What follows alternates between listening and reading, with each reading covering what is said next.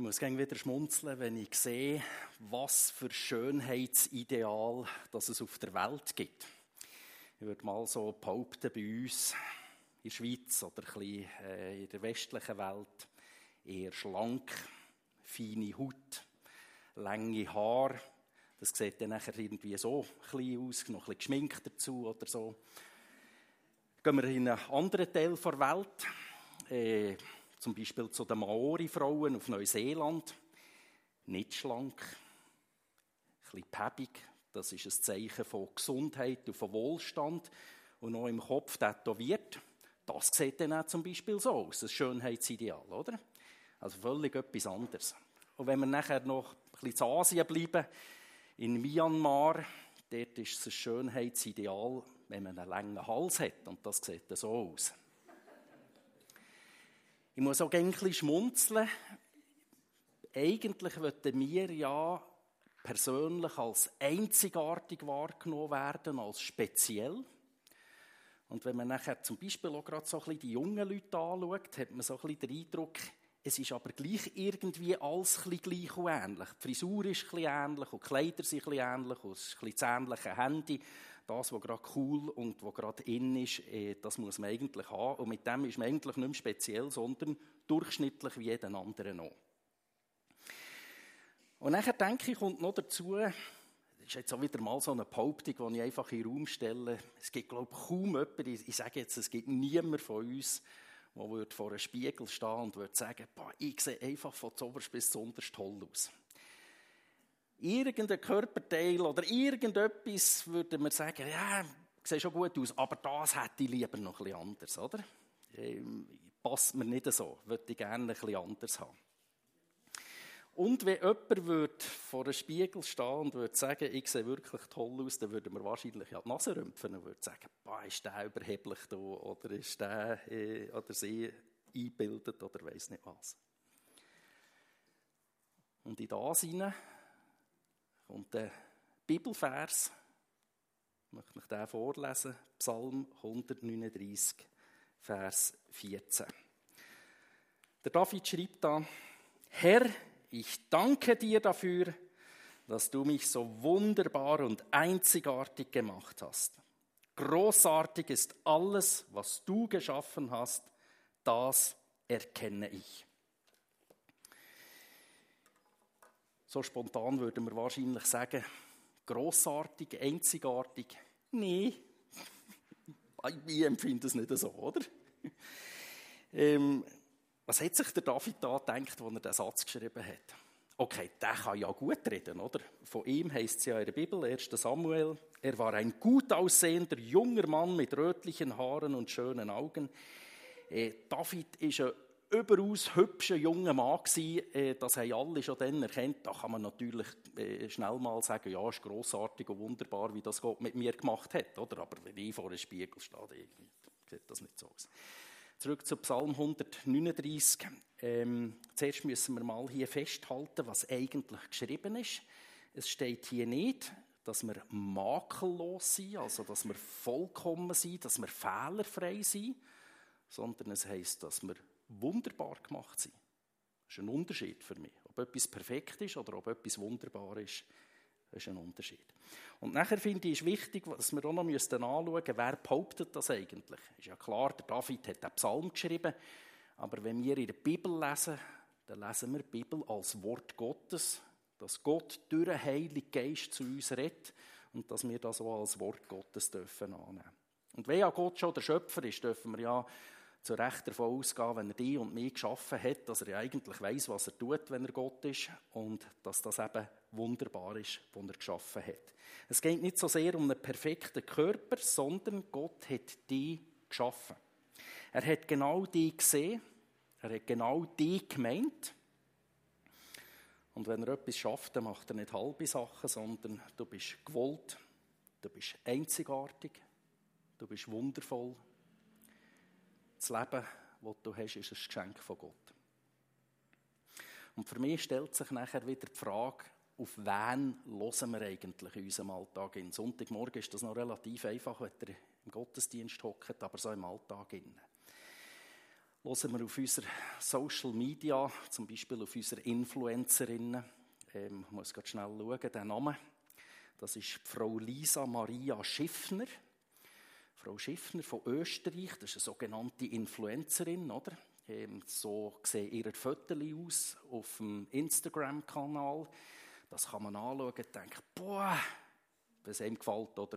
Es ist ja nicht alle haben den gleichen Geschmack, was einem gefällt, denken, boah, sieht das schön aus, oder? Ich bin so dankbar, dass so, so Frauen gibt, wie die Frau Schiffner, ich kenne die überhaupt nicht, nicht persönlich, ähm, wo auch mal ein Foto drauf tut, wie sie aussieht, bevor das sie so aussieht. Und die sieht so aus. Uh, jetzt kommt es nicht. Jetzt. Die hat Hautprobleme. He?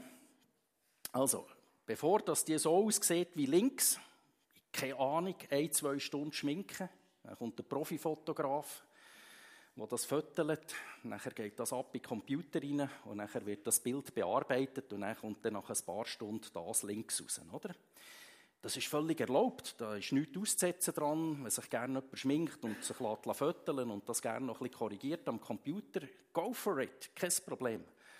Aber lassen wir uns nicht einreden, dass da die linke Seite, dass das Wirklichkeit ist. Also wenn die am Morgen aufsteht, sieht die nicht so aus, wie sie links aussieht. He? Sie sieht noch schlimmer aus als rechts, weil rechts ist sie auch schon ein bisschen frisiert und ganz leicht geschminkt. Aber man sieht eben die Hautprobleme, die sie hat. Also, welche Wahrheit, das ist eben nicht Wahrheit, das, von was lassen wir uns beeinflussen? Lassen wir uns von diesen Bildern beeinflussen, wo wir haargenau wissen, die sind bearbeitet und stundenlang ist dort etwas geschaffen worden? Oder lassen wir uns vor der Bibel die Wirklichkeit vor Augen führen? Ich mache grossartige Sachen. Du bist wunderbar geschaffen. Immerhin bestätigt ja die Medizin und die moderne Forschung, dass die Bibel recht hat. Du bist tatsächlich einzigartig. Es hat noch nie jemand auf dieser Welt gegeben. Es gibt jetzt niemand auf dieser Welt und es wird auch nie mehr jemand auf dieser Welt geben, der genau so ist wie du. Dein Auge, deine Iris gibt es nur einmal, dein Fingerabdruck gibt es nur einmal, deine DNA, dort sind unsere Erbinformationen gespeichert, gibt es nur einmal auf dieser Welt. Du bist absolut einzigartig. Im christlichen Glauben geht es jetzt natürlich nicht darum, äh, dass wir einzigartig sind wegen der Erbinformationen, sondern dass Gott die geschaffen hat und das macht die einzigartig. Und wenn wir schon bei der Medizin sind, habe ich mir so überlegt, vielleicht äh, müssten wir das ein machen, wie wenn du zum Doktor gehst und der dir sagt, äh, müsstest morgen, mittags, abend und in der Nacht auch noch ein paar Tabletten nehmen oder uns das immer wieder vor Augen führen. Äh, ich möchte das empfehlen. Probier das mal aus. Einisch, zweimal am Tag, kannst schon dreimal oder viermal äh, dir den Satz vor Augen führen. Herr, ich danke dir dafür, dass du mich so wunderbar und einzigartig gemacht hast. Großartig ist alles, was du geschaffen hast, das erkenne ich. Das ist Wirklichkeit. Das ist Wort Gottes. Ähm, darf ich euch auffordern, nehmen wir mal das Tablettchen gerade, steht doch auf und nachher sagen wir das. Jedes tut sich das vor Augen führen. Steht bitte auf und nachher tun wir den Satz für uns mal sagen, schon mal so ein Tablettchen schlucken. He? Jetzt müsste ich noch den Bibelvers geben, den kann ich nicht auswendig. Also, miteinander. Herr, ich danke dir dafür, dass du mich so wunderbar und einzigartig gemacht hast. Großartig ist alles, was du geschaffen hast, das erkenne ich. Ihr dürft wieder Platz nehmen, merci vielmals. Ähm, das könnt ihr monatelang machen, jahrelang. Keine Nebenwirkungen bei der Bibel, bei der Bibel das ist sehr cool. Ähm, die biblischen Wahrheiten, die sind fehlerfrei und ideal, da kann also gar nichts krumm gehen. Könnt ihr euch vorstellen, was ein Spatz meiner und deiner Haar und Gottes Liebe miteinander zu tun haben? Ich lese euch dazu ein paar Verse aus der Bibel. Und zwar Matthäus 10, 31, äh, 29 bis 31 aus der Übersetzung Hoffnung für alle. Welchen Wert hat schon ein Spatz? Man kann zwei von ihnen für einen Spottpreis kaufen. Trotzdem fällt keiner tot zur Erde ohne dass euer Vater davon weiß. Bei euch sind sogar die Haare auf dem Kopf alle gezählt. Darum habt keine Angst. Ihr seid Gott mehr wert als ein ganzer Spatzenschwarm. Was ist zum Beispiel dein Lieblingsessen? Vielleicht Spaghetti oder Lasagne? Aber sicher nicht Spatzen. Weil früher hat man Spatzen einfach gegessen. Aber die sind nicht so, da ist ja nicht so viel Fleisch, oder? Da ist einfach Haut Knochen und Federn. Und darum ist das auch nicht gerade so viel wert gewesen. Jesus sieht, dass Gott alles weiß, was an einem wertlosen Spatz passiert. Und wir sind Gott mehr wert als ein ganzer Spatze. Schwarm. Nicht nur ein einziger Spatz. Ein ganzer Spatzenschwarm. Kannst du dir vorstellen, wie Gott sehr für dich sorgt? Hast du etwas, das du gerne hast oder wo du für das sorgst? Zum Beispiel eine Katze oder einen Garten. Ich habe zum Beispiel Häse und die habe ich gerne. Und denen gebe ich Futter und Wasser und tue misten. Oder bringe einen Löwenzahn. Und Gott sorgt sich um dich, weil er dich liebt. Es ist ja nicht nur von den Spatzen die Rede, sondern auch von den Haaren. Und ich weiß, wie viel Haar du hast.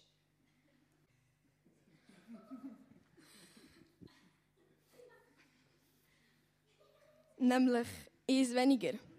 Okay, okay, ist jetzt vielleicht ein bisschen bluffen. Ja, ich gebe es zu. Aber Gott weiß wirklich, wie viel du hast. Und nicht nur, dass du eins weniger hast.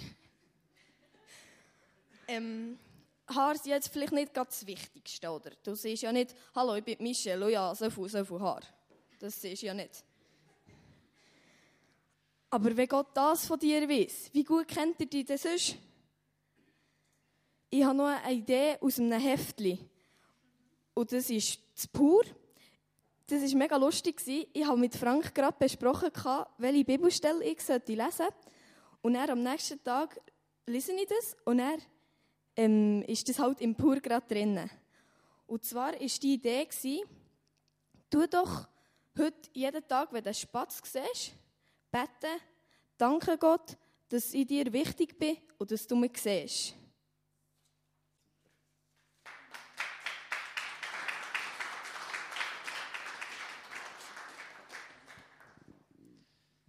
Es gibt so Puzzles, zum Beispiel 33.600 Teile. Ich habe extra dieser Firma geschrieben, eine E-Mail, die hat das Telefon nicht abgenommen. Sind beim Puzzle mit 33.600 Teilen alle unterschiedlich oder wiederholen sich die Formen? Habe ich unter anderem geschrieben. Wisst ihr, was sie hat zurückgeschrieben? Wir können nicht garantieren, dass sich die Formen wiederholen.